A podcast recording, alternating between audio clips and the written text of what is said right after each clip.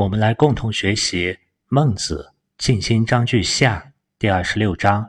孟子曰：“陶墨必归于阳，陶阳必归于儒。”上一章是讲个人修养的阶段，这一章就转到了论述当代思想界的情况，也就是从理论分析又讲到实际的现实情况。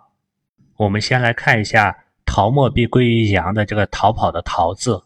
桃是一个形声兼会意字，下面的走之呢是形旁，上面的照呢是身旁，同时上面的照还兼着表意，所以它也是个会意字。桃的走之旁呢，在小篆和金文中是错字部，错字部代表脚走在路上，可以理解为逃走，而桃字里面的照呢，代表阴。同时，“兆”这个字还有征兆的含义。“兆”字的字形就像古代占卜的时候灼烧龟甲产生的裂痕。这里的“兆”字也可以理解为人们看到危险的征兆以后。所以，会意起来，“逃”这个字也可以理解为人们看到危险的征兆，然后才会在路上逃走。“逃”字的本意是逃亡，比如现代词语中“逃匿”“逃敌”“逃遁”。沿用的都是“逃”的本意。此外，“逃”这个字还可以引申为躲开不愿意或者不敢接触的事物，比如逃税。所以这一句话里的“陶墨”“陶阳”的“陶”字呢，我们可以理解为：当发现墨家的学说、杨朱的学说和自己内在的理念有矛盾的征兆的时候，去逃墨、逃阳。也可以理解为，当不愿意做他们所要求的行为时。去陶墨、陶阳。关于这两家呢，在前面《滕文公章句下》的第九章中，孟子提到过。他说，当时的情况是：圣王不作，诸侯放资，处事恨意，杨朱、墨翟之言赢天下。天下之言不归杨，则归墨。这是当时普遍的一个现实情况。因而，孟子认为自己是不得已。与杨墨进行辩论的，作为一个圣人之徒，从言语上来拒杨墨，所以孟子也留下一句非常有杀伤力的话。他说：“杨氏为我，是无君也；莫是兼爱，是无父也。无父无君，是禽兽也。”墨氏的兼爱呢，我们可以理解为是对可遇之为善的一种充泪致敬。他把这种可遇。把这种好、这种善无限度的、无差别的进行放大，所以墨家主张兼爱，主张爱无差等；而杨氏呢，又对自我的欲望一味的放纵，没有用仁义、用有诸己来进行约束，所以走向了杨氏为我这种极端自私的路线。在前面的《尽心章句上》第二十六章，孟子也说过：“杨氏取为我。”拔一毛而利天下，不为也。杨朱学派的这种理念和做法，从好的方面来说，它是一种自我权利意识很强、自我保障的观念很重；从坏的方面来说呢，它是一种极端自私的利己主义。在《尽心章句上》的第二十六章，孟子又说到：“墨子兼爱，摩顶放踵，立天下为之。”他又说：“子墨执中。”执中为敬之，执中无权，由之一也。所恶执一者，为其贼盗也，举一而废百也。可以看出，孟子并不赞成墨子和杨朱学派的极端，他赞成的是一种执中并且能保持全变的态度。在《公孙丑章句上》的第三章中，孟子还描述过孔子门下弟子对孔子的态度。他说：“以德服人者。”忠心悦而臣服也，如七世子之服孔子也。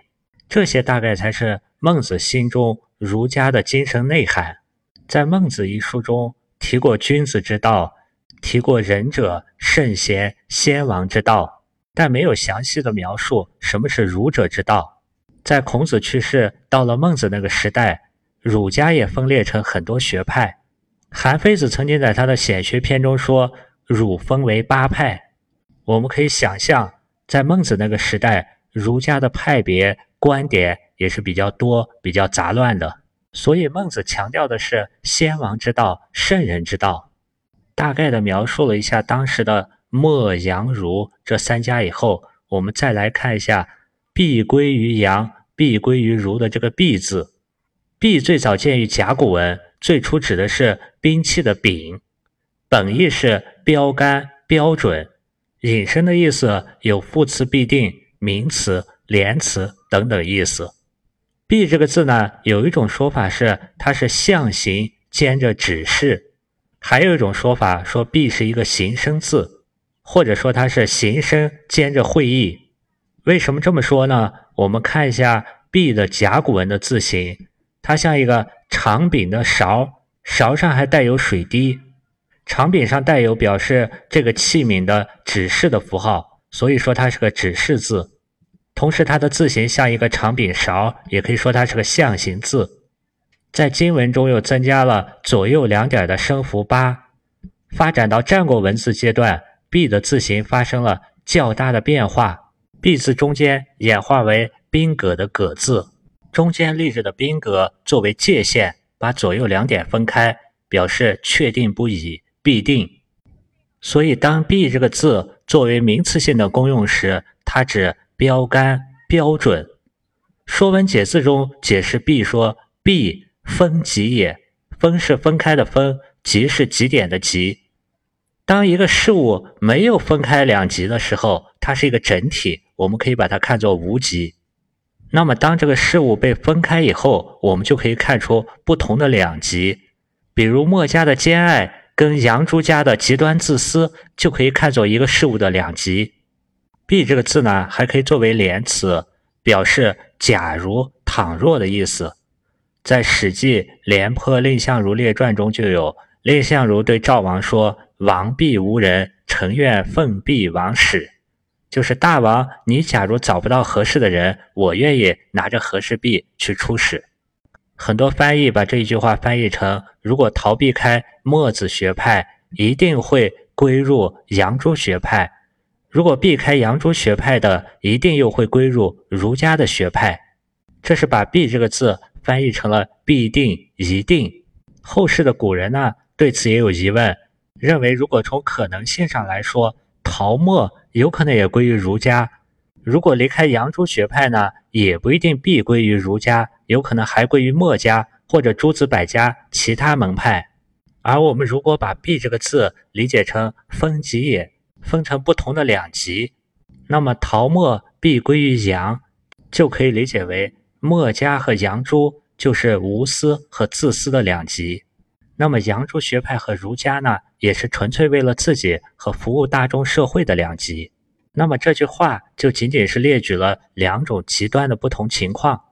我们如果再把“必”字理解为假如、倘若，那么陶墨归于杨，陶杨归于儒，就是一种假设，它有可能发生，也有可能不发生。如果我们再用“必”字的本意，标杆标准来理解这句话，也可以把这句话理解成：离开、离去了墨家的标准，就归入了杨朱学派的标准；离开、离去了杨朱的标准，又归入了儒家的标准。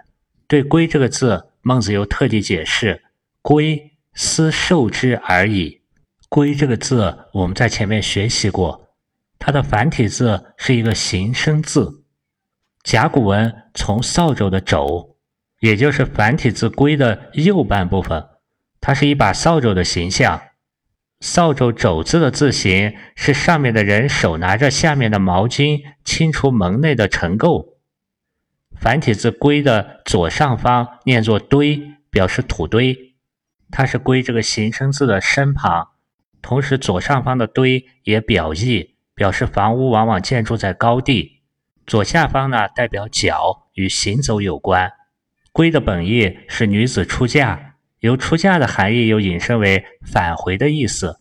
因为女子出嫁，表明该女子有了归宿，所以进一步可以引申为归宿。对于这句话呢，我们可以用前面学过字的知识，以字为单元，一个一个字去解读连接这句话。归可以理解为外在行为的一种返回和内在心灵的一种归宿。思受之的思字呢，我们可以把它理解成代词，指这个词，可以理解为指陶墨必归于阳，陶阳必归于汝的这个行为，内心走过的如此的一段心路。受这个字我们也学过，它是上面的手把东西交到下面的手中，包含着接受和给予两方面的意思，所以我们可以把受字理解为既是。接受某一方面的思想观念行为，又是授予给予他人某一方面的思想行为观念等等。前面的陶墨必归一阳，陶阳必归于汝，更多是接受；而后面的如追放豚，既入其力，又从而招之，更多是授予他人、加之于他人的行为。思受之的这个之字，我们可以理解为。出发去做上述行为，去到去进入这种状态，而已矣的儿字可以理解为是一个连词，连接上下两种并列的行为。已矣的已字可以理解为已经将要完成的意思。最后一个已字的篆书呢，上半部分是已经的已，下半部分是箭矢的矢，表示箭矢射出，到达终点，已经完成。对于这句话。很多后人是把它解释为对那些逃离墨家、逃离杨朱学派的人回归儒家以后，儒家就大度的接受他们。但是如果我们结合后一句话，可以明白孟子的态度是不赞成这种争辩，是反对这种外在形式上的执着的。所以这句话呢，也可以理解为：一旦找到新的归宿，回归到我们那个本心，对于外在的形式身份。无论是墨家、杨朱学派还是儒家，那么都接受它，因为这些都属于前面第二十四章我们讨论学习过的“有命焉，君子不为信也”的东西。对有命焉的东西呢，思受之而已矣就可以了。而真正内心能不能找到归宿，做到这个归，是属于有信焉，君子不为命也的东西。对于这一句话呢，比较传统的解说是汉代赵岐的注解。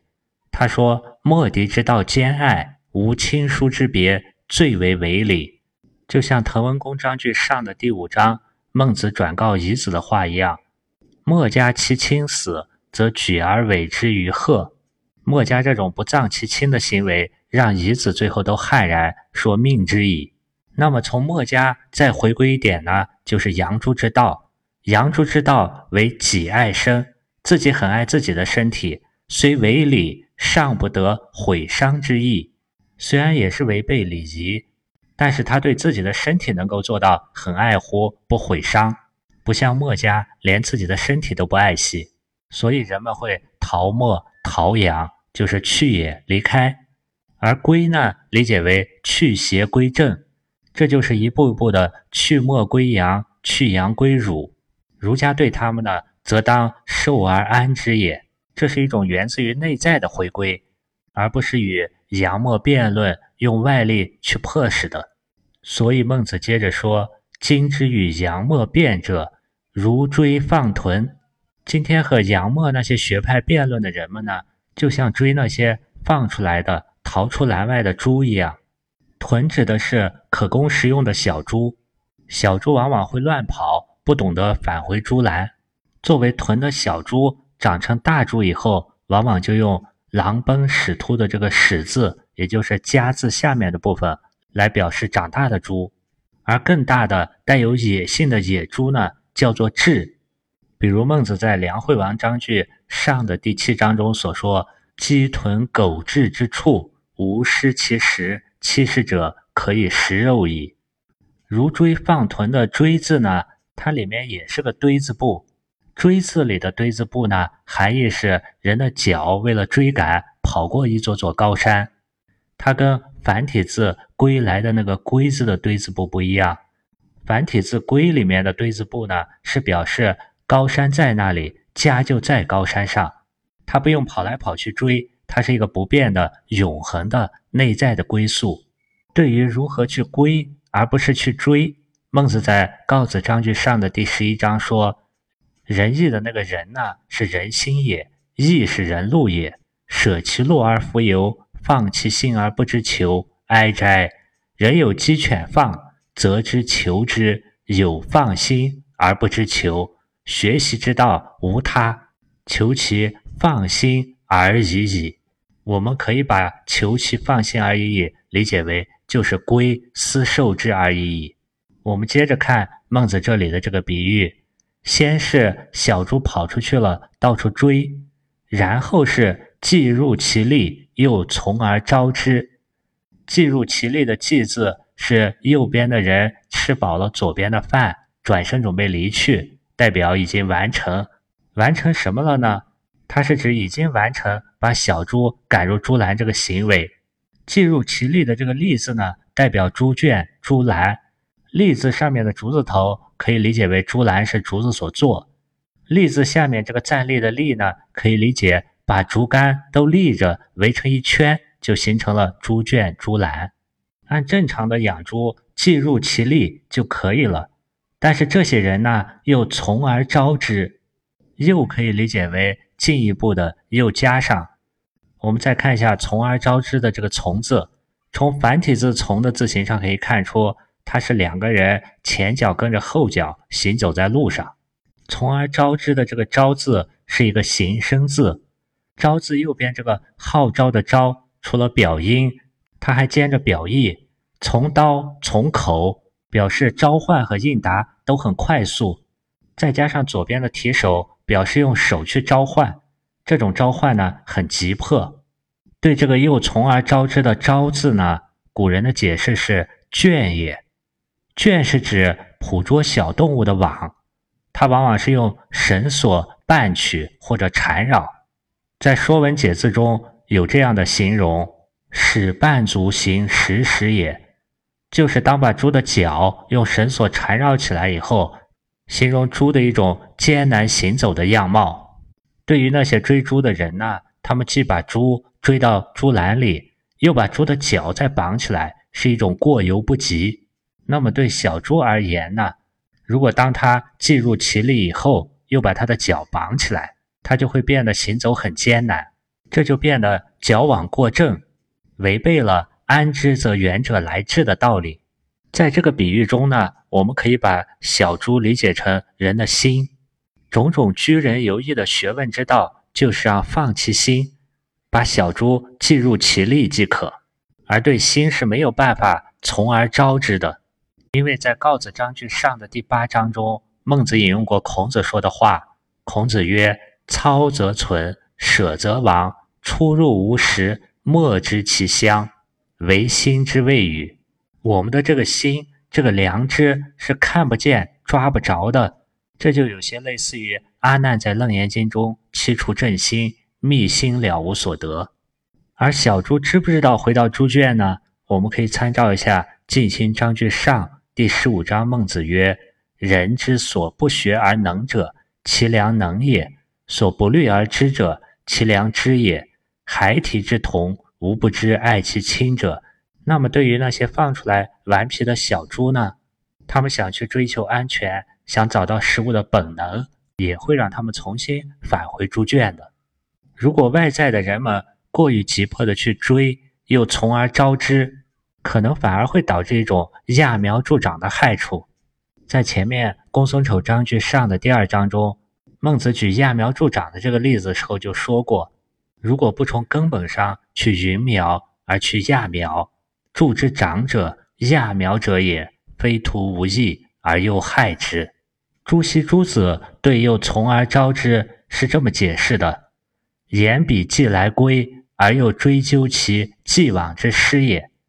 当人们逃墨逃阳归于汝以后，你又去追究他以前的那些过失，那就属于又从而招之。孟子是反对这一点的，所以朱子说。此章见圣人之于异端，拒之甚严，而与其来归，待之甚恕。恕是宽恕的恕。拒之严，故人之彼说为邪；待之恕，故人之此道可反。对于不对的地方，严格的据理力争，这是属于仁义的义之境也。而等他改邪归正的时候，对他以往的过失又代之以宽恕，这是属于仁义的仁之治的一方面。如果我们把这一章跟前面的第二十五章贯通起来来看，二十五章是源于好生不害对孟子的提问，而好生不害这个人呢，我们也介绍过，他是孟子的弟子，同时他还兼治儒墨之道，常学于孟子而不能彻性命之理。就是说，好生不害这个人呢，他还同时兼学着墨家的东西，所以第二十六章。我们也可以看作是孟子对好生不害的一番规劝，指出无论是墨、阳还是儒，从形式上归思受之而已矣，不要像追放豚一样既入其力又从而招之，不要太过于被这些外在的形式所束缚，而是要关注善、性、美、大、圣、神这些根本本源的东西。根据记载呢，好生不害小孟子大约四十岁，所以说这一番话的时候，孟子已经进入晚年，而好生不害呢还很年轻。孟子害怕他只关注于陶墨、陶阳，在外在的这些东西中打圈圈，所以借着他的问题说了这一番话。根据记载呢，好生不害在孟子离开齐国以后也不知所踪，大概还是没有走出陶墨、陶阳这个圈子。还有一种说法呢，好生不害就是告子。孟子和高子的关系就很亲近了，有一点类似于庄子和惠施，因而他们会探讨修养的境界，当今各个学派。我们还可以结合第二十五章的内容，分析墨阳两家为什么和儒家有差别，他们的差别源自于哪里。我们在讲善、性、美、大、圣、神这六个境界时，分析过。这六个境界是一步一步去实现的，而可欲之为善呢，是一开始的基础。孟子在称赞乐正子好善时，也强调过好善优于天下。有了好善、向善、可欲之为善的这个基础，才能进一步由向往善发展成自身的身上有一定的善存在。这就是下一步有诸己之为信。自身有信心、有行动，通过这些行为，别人也能够信任你。但如果在一开始跳过了可欲之为善，而把有诸己之为信作为第一步，或者从最初就直接开始追求充实之为美，这样往往就会走向歧途。如果一开始就一味的追求有诸己之为信，给自己增加很多约束，树立很多理想。种种自我要求很高，想让他人都来信任自己，这就类似于墨家的思想和行为，他就容易丢失自己的本心，缺少了一个由内而外、由亲其亲到仁爱人民到爱物这么一个自然的过程。就像孟子在前面《滕文公章句上》反问夷子：“难道夷子信以为人之亲其兄之子，唯若亲其邻之赤子乎？”如果非要说自己亲近亲爱兄弟的孩子和喜爱邻居家的孩子是一样的，这样的一种性呢，它就违背了人的本心人性，这种性就脱离了可欲之为善的这个可欲的基础。类似的，如果一开始就把充实之为美作为根基，它也脱离了向善的这个可欲之为善，在行为上呢，做不到有诸己。不会约束自己，不会顾及他人，一味的充实之为美，以自我自私为中心，这种思想和行为呢，就滑向了阳朱学派，他就很难进入后面的大圣神这种用光辉照耀他人、感化教化他人的境界。这是把二十五章、二十六章贯穿起来去理解。我们再来看二十七章，孟子曰：“有步履之争，粟米之争。”利益之争，我们先来看一下里面的字。布履之争的布呢，指的是纺织出来的布帛，而布履的履呢，主要指麻丝这些东西。有布履之争，指的就是存在有征收布和履这种税赋。粟米之争的粟呢，指的是谷子小米，而粟米的米呢，更多是指去壳的水稻。粟米合起来就指粮食，粟米之争指的是有征收粮食的税赋。对于利益之争的利，我们可以理解为征用民力，而义呢，理解为服兵役。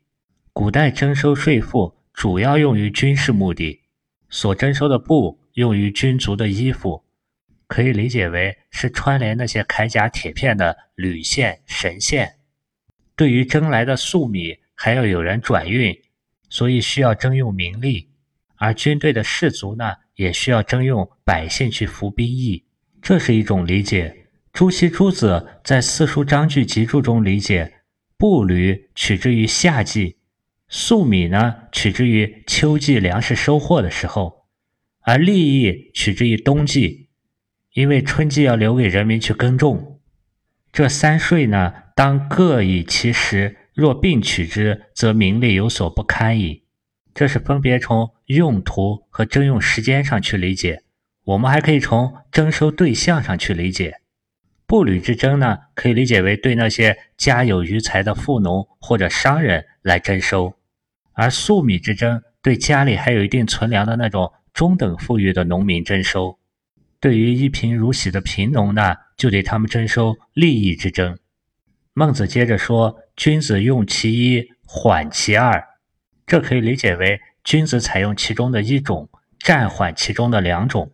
因为要顾及到老百姓的生产生活，就像前面孟子给滕文公所说的“民事不可缓”，否则的话，用其二，民有瓢；用其三，而父子离。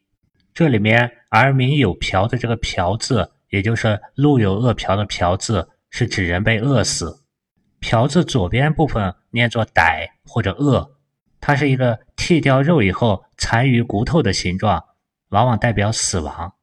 瓢字右边部分的这个夫字，我们可以看作上面是一个手的形状，下面的子呢代表孩子。这样我们也可以把儿民有瓢的这个瓢字看成是母子都被饿死，因为能吃的粮食粟米呢都被征收走了。也可以理解为在这三项征用中，如果同时并征两项，那么就路有饿殍；如果三项都去征收，就会造成父子离散。对于这句话里的其一、其二、其三呢，我们还可以理解为它就是指第一项、第二项、第三项，因为它没有用思二者、思三者这种表述，用思二者、思三者的表述，往往是指总共这两项、总共这三项。比如在《论语颜渊篇》中，子贡问政，孔子回答三点：足食、足兵、民信之矣。子贡接着问：“必不得已而去，于斯三者何先？”以上总共这三项呢，哪一个先去掉？孔子说：“去兵。”子贡又接着问：“必不得已而去，于斯二者何先？”就是说，如果还逼不得已要去掉一项，在足食和民信之总共这两个中，先去掉哪一个？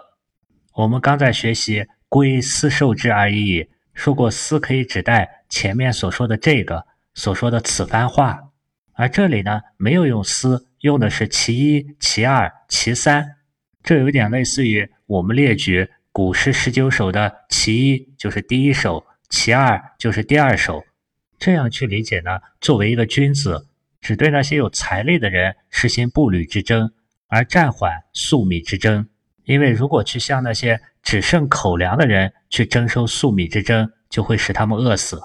而如果去征收利益之争呢？年纪大的父亲很可能去服劳役，去服利益之争的利；而年轻的儿子呢，很可能去服兵役，去服利益之争的义。这就造成父子离散。从整个《孟子》一书来看，让百姓人民休养生息，减轻收敛征收，这是孟子一贯倡导的善的税收之道，也是君子之道。在前面《滕文公章句下》的第八章，孟子还提到官事之争。戴寅之说：“十一去官事之争，今兹未能，请亲之，以待来年，然后矣。何如？”孟子就举了一个日长一鸡的比喻，说：“如知其非义，思速已矣，何待来年？”这些说的都是从税目上去减少。尽量去掉一些征税的种类。另外，他还从如何计算征收的数量上给出了建议。在《滕文公章句上》的第三章中，孟子说：“夏后氏五世而贡，殷人七世而助，周人百亩而撤。”在夏朝执行的是一个定额收税，而到殷商时代呢，是一个固定比例来收税。周朝执行的是助的制度。孟子赞成这种互助缴纳，根据公田、私田、休年、丰年进行调整。对于缴纳的比例呢？孟子赞成不宜超过十分之一，也就是百分之十。如果税率定得太低，不利于国家的用度；但如果高了，欲重于尧舜之道，是大节小节也。这样的税收政策就是桀纣那样的暴君实行的暴政。由于孟子大概晚孔子一百年，所以他大概是读过《论语》里哀公问有若：“年饥用不足，如之何？”有若的回答是：君王用度不足，也要降低税率，因为百姓足，君属与不足；百姓不足，君属与足。这个道理是：小河都有水，才能流到大河。征税的税基、税源多了，自然征税的量也就多了。而且按照孔子的看法，足兵、足食都是排在民信之后面的，都可以去掉，因为不去养那些官兵。所以足民兵也，在不得已去食的情况下，去掉那些官食，去掉吃皇粮的、吃政府饭的，那么就可以足民食。这种情况下，所以孝死而民服去，这才是从可欲之为善生发出来的一个好的善的税收政策，而不是政府一味的增加屯兵，而百姓呢已经无力提供兵源，政府一味的提高税率。但人民呢，已经没有能力交税，这种恶性循环。讲完了税收理念呢，下一步讲的是执政的重点。第二十八章，孟子曰：“诸侯之宝三：土地、人民、政事。”我们先看一下“诸侯之宝”的这个“宝”字，“宝”的繁体字呢，和“充实之为美”的那个“实”字有一点接近。“宝”字在宝盖头下面，除了钱币，还增加了玉。以及容纳珍宝的容器。另外，这个“宝贝”的“宝”字和“保护”的“宝”字也相通，所以这句话可以理解为诸侯的宝物有三个：土地、人民以及政事。也可以理解为诸侯是需要保卫和守护那一方的土地、人民、政事。关于土地、人民他们之间的关系，在《礼记·大学》的第十章中是这样说的。是故君子先胜乎德，有德此有人，有人此有土，有土此有财，有财此有用。德者本也，财者末也。外本内末，争民失夺。是故财聚则民散，财散则民聚。从这一段论述的本末关系，我们就可以看出，诸侯如果能够以德为本，去推行王道王政。那么有了德行，就自然有了民众，有了民众呢，自然就有了土地。前面我们讲过，周文王的祖父古公胆父从兵迁到岐山，人民受到他德性的感化，自动跟随而来，就很好的说明了这个道理。如果我们本末倒置了，就是孟子接着说的情况：宝珠玉者，殃必及身。如果认为好的、所宝贵的是那些珠玉，那么灾殃就会到达他的身上。这也是一个价值观对了就安宁，价值观错了就危险的道理。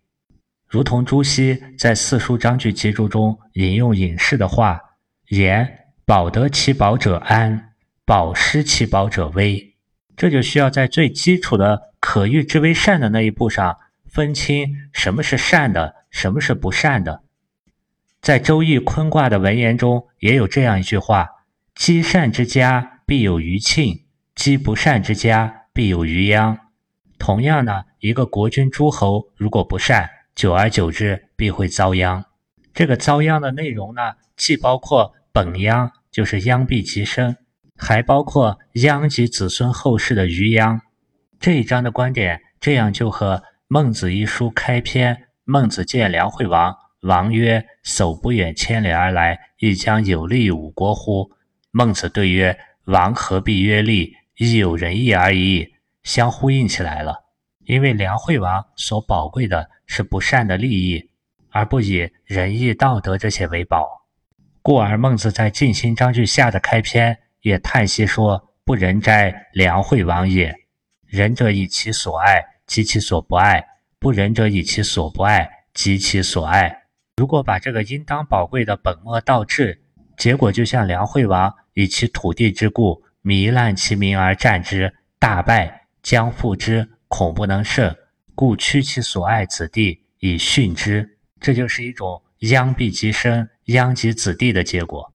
为什么会有这种结果呢？如果按照佛教上来理解，就是善因结善果，恶因结恶果，一味的向百姓去进行步履之争、粟米之争、利益之争，以及诸侯宝贝爱护的是那些珠宝。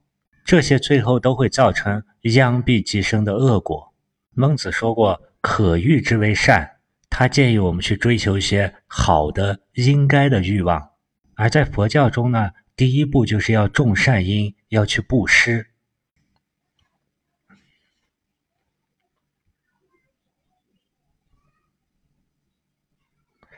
在大乘佛教中有六种基本的菩萨修行方法。可以度脱生死苦海，到达涅槃彼岸，这叫做六波罗蜜多，也称为六波罗蜜、六度。它们分别是布施、持戒、忍辱、精进、禅定、般若。如果我们把六度和孟子所说的善性、美大、圣神对照一下，会发现二者十分相似。六度中的第一步布施，就是要种下善因。这种可欲之为善，就能避免人的贪心。能够做到布施的、可欲之为善的、处于君位的领导者，就不会一味地向百姓进行索取、征收。同样，能够布施的诸侯，也能做到财散人聚。六度中的第二步持戒，是一种自律，来断除人的各种习气染污。我们也可以理解为持戒的目标。也是为了达到有助己之为信，通过自律去坚定自己的信念，用这种信念的愿力呢，去对治业力。六度中的忍辱呢，它不光包括忍辱他人，还包括忍耐外部的种种冷热饥渴等等。这种忍辱呢，更是一种对修行的坚持。只有这样，才能一步步做到充实之味美。对于六度中的精进。精可以理解为一门深入，是不是也可以理解为我们一步步通过光，逐渐找到发出光的那个光源？而精进的这个进步的进呢，我们可以理解为是一种苟日新，日日新。通过精进达到充实而有光辉之谓大。六度中的禅定，我们以前提过，禅可以理解为对外不着于相，定可以理解为内在的不动心。这种对外向的内化，也是一种大而化之之谓神。最后一步的般若，是明了了所有的真相，也包括了知了那些不可知之之为神的部分。从这些比较，我们就可以看出，无论是对境界的划分，还是每个境界的描述，这些不同圣人们的思维呢，又都有殊途同归的地方。在今天的学习中，是孟子全书。最后一次提到墨家、杨朱这些学派的思想比较，在前面《滕文公章句下》的第九章，孟子也说过：“杨朱、墨翟之言赢天下，天下之言不归杨，则归墨。杨是为我，是无君也；墨是兼爱，是无父也。所以孔子之道不著，是邪说污名，充塞仁义也。”而在这里，第二十六章又说：“陶墨必归于杨，陶杨必归于儒。”我们也可以理解为，儒家思想是分别对墨家、杨朱之学他们的优缺点进行了分析的。墨家、杨朱和儒家，他们三家呢，关键在于心的不同。我们的心呢，就像一个放跑的小猪放豚一样，心很容易放失。所以，学问之道求的就是放心。我们可以对比一下这三家的心有什么不同。墨氏的特点呢是兼爱，墨家的主张是世人之国若视其国，对他人的国家视作和自己国家一样；世人之家，若视其家；世人之身，若视其身。甚至对他人的家、他人的身体，也像爱自己的家、自己的身体一样。这就可以看出墨家他能从乎心，所以墨家的心能够感受到他人，因为心感他人。所以，个体的人与人之间分而不隔，但是墨家的心呢，失去了心的一种内在的觉性，不能感受到本心之源，失去了心的清明。所以，孟子也质问他们：难道喜爱邻居家的孩子跟喜爱自己兄弟的孩子是一样的吗？难道安葬自己的亲人和安葬路人这种情感是一样的吗？对于心的本源，难道心有二本吗？所以，对墨家的评论是无父也。这个父亲的父呢，我们也可以理解为是找不到自己心的本源，找不到那个根本质。我们再来看一下杨朱学派的心。杨朱的特点是杨氏为我。杨朱学派的人呢，只能觉察到自己，他们的心缺少与他人的共感共情，显得麻木不仁，没有人与人之间的那种共感共情。这样自然也就缺乏道德方面的追求，体现出一种拔一毛利天下不为也的特点。这是因为他们的那颗心从乎自己小我的这个身体。当人的心只从乎个人的这个小我的身体，那么人和人之间的这种共情共感呢，就会没有了。人和人之间就会被隔离开、分开了，心就变得被小我的这个形体所奴役。这也类似于牛马这些动物，他们的心呢，往往被禁锢在自己的那个身体上，心被桎梏了。这种心被桎梏在个体的身体上是有原因的，一方面是每个生命体都需要做到个体保存，比如一些独居动物，它先要做到保护好自身的生命，这种个体保存呢，就有一些类似于阳朱之学，显示出来一种。个体的自私和自我满足，但另一方面呢，每种动物的种群以及人的种族也需要繁衍。比如动物中的蚂蚁、蜜蜂这种种群中的每一个个体，又体现出一种对整体的无私奉献。这种现象也类似于墨家的行为。墨家主张兼爱，他们会去阻止国与国之间的战争，目标是为了维护整个人类的繁衍。但是他却缺少了心对内的一种自觉自主，或者说缺少了心的某种觉性。我们说过，古文中的心呢，指的是心脑一体，所以心的作用有理性方面的见闻之知，也就是说，我们的心脑能够学习知识，能够用理智进行计算分析，这些更多的也是左脑方面的一个功能。墨家和杨朱学派呢，在这一方面都不缺乏，但我们的心脑还有另一方面，也就是理性方面的功能和作用。这个理性，它包括了道德、情感等等这些德性之智，它更多是一种我们右脑的功能，或者说它是一种直觉根本质。墨家比较忽略的是理性的这一方面，而杨朱学派呢？缺乏用自己的心去感通外界的人物，所以杨朱学派不能够推己及人，也不能够用自己的心向外发散出亲亲人民爱物这些功能。杨朱学派就表现出一种道德上的缺失，对外不和善、不厚道、不仁爱。那么我们的心脑在理性方面有什么功能作用呢？我们在前面所说的种种。至于道，体验道，去接近那个道，这种对本体的觉察，都是心在理性方面的作用。还有对于人的四端、四心、良知、良能这些道德方面的感受呢，也是心在理性方面的作用。另外，它还包括我们心的一种感悟，这种心的觉性、觉悟的功能呢，也类似于孔子所说的“默而知之”，或者孟子所说的。万物皆备于我，不假外求的这种感受。心在理性方面的作用，还包括心的一个主导的功能。也就是孟子所说的“先立乎其大者，则其小者弗能夺也”。如果我们的心之官则思能够去主导，那么在一些动物身上去做主导的本能，在人的生命中呢，这些本能只是心作为主导的工具。这些本能，我们也可以理解为就是《告子章句上》第四章告子所说的“食色性也”这些东西。当我们的新的理性能够主导我们的生命的时候，这些本能就变成君子所说的“有命焉，君子不畏性也”的一种生命中的工具。这样的人类生命才能达到解放自己的那种先天本能，在妲己之后，进而对人类社会做到达物，也就是亲亲人民爱物。这也体现出《周易》所说人能够守出数物。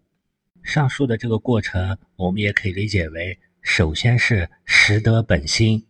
当我们发现到心在理性方面的觉性以后，这种发掘本心呢，就好像追到了那个放跑的小猪一样，行为上就体现出一种逃墨，离开了墨家学派。